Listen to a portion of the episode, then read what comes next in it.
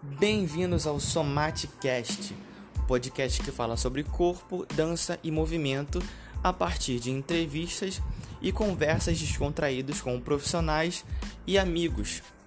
O meu nome é Luiz Felipe e aqui eu trago para vocês um pouco da minha pesquisa pessoal e profissional sobre determinados temas e a temática de hoje é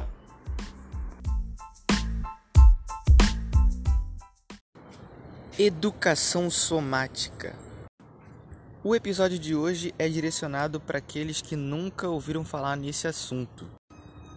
Então, para começar, eu queria falar para vocês que eu me baseio na revista Motra e Vivência, número 36, de junho de 2011, no artigo da Débora Pereira Bolsanello, que é nascida no Brasil e cidadã canadense, antropóloga pós-graduada em educação somática, pesquisadora e docente publicadora de vários artigos e pesquisas.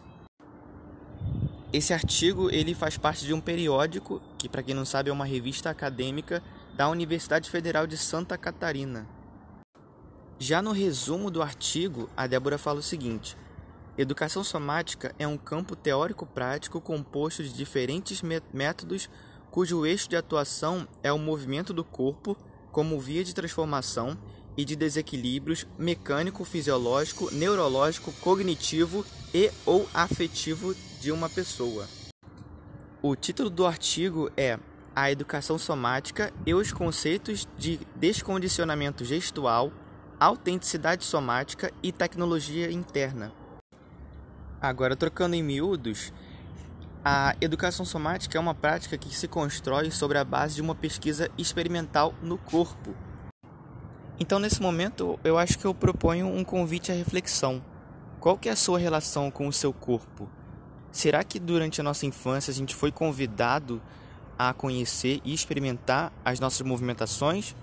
Ou tudo foi um, res um resultado da experiência prática e sem grande reflexão e autocrítica? Na minha experiência com na sala de aula com a dança, eu sempre reparei a diferença de nível de domínio e consciência corporal dos alunos.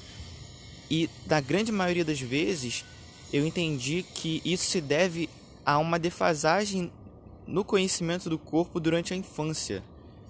Então, eu acho que a exposição dessa educação somática, ainda que de forma instintiva e puramente prática na infância, cria uma diferença muito grande em termos de coordenação motora e consciência corporal, ainda que num nível inconsciente. Então, de certo modo, é fundamental que exista uma conexão entre a prática e a teoria, porque o nosso corpo tem uma inteligência própria, enquanto a nossa racionalidade ela vai trazer para a gente esse conhecimento dos limites do nosso corpo, de forma que durante a execução dos nossos movimentos, tanto cotidianos quanto nos exercícios e atividades físicas que a gente fizer durante a nossa vida, uma maior compreensão do nosso corpo e dos nossos limites trará grandes benefícios no sentido de evitar lesões, de entender o progresso e o processo do seu corpo.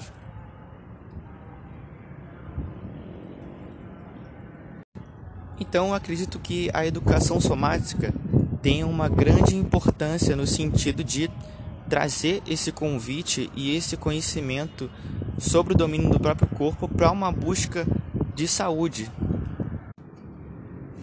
Eu entendo que a nossa cultura ocidental ela está sempre voltada para tratar o problema em vez da causa, é para remediar em vez de prevenir. Então a consciência corporal entra nesse lugar de promoção de saúde de uma maneira preventiva.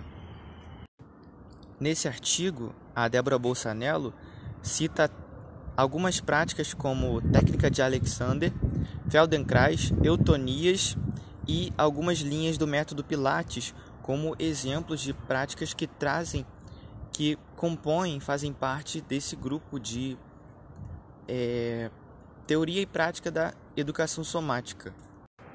Então, para finalizar, do meu ponto de vista, apesar de existirem técnicas englobadas no campo da educação somática de uma forma direta, qualquer prática onde você traga atenção para o corpo, para o movimento e para expulsões vitais, que acontecem durante a vida, você está trabalhando de certa forma um tipo de educação somática. E é isso que eu viso buscar nessa minha caminhada, tanto de vida quanto profissional. E é isso que esse podcast visa trazer para vocês trazer conhecimento de novas práticas e convites para uma nova relação com o seu corpo.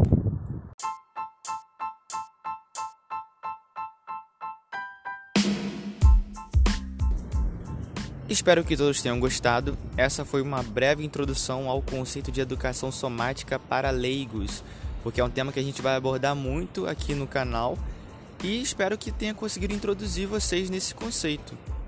Até a próxima, muito obrigado por terem ouvido.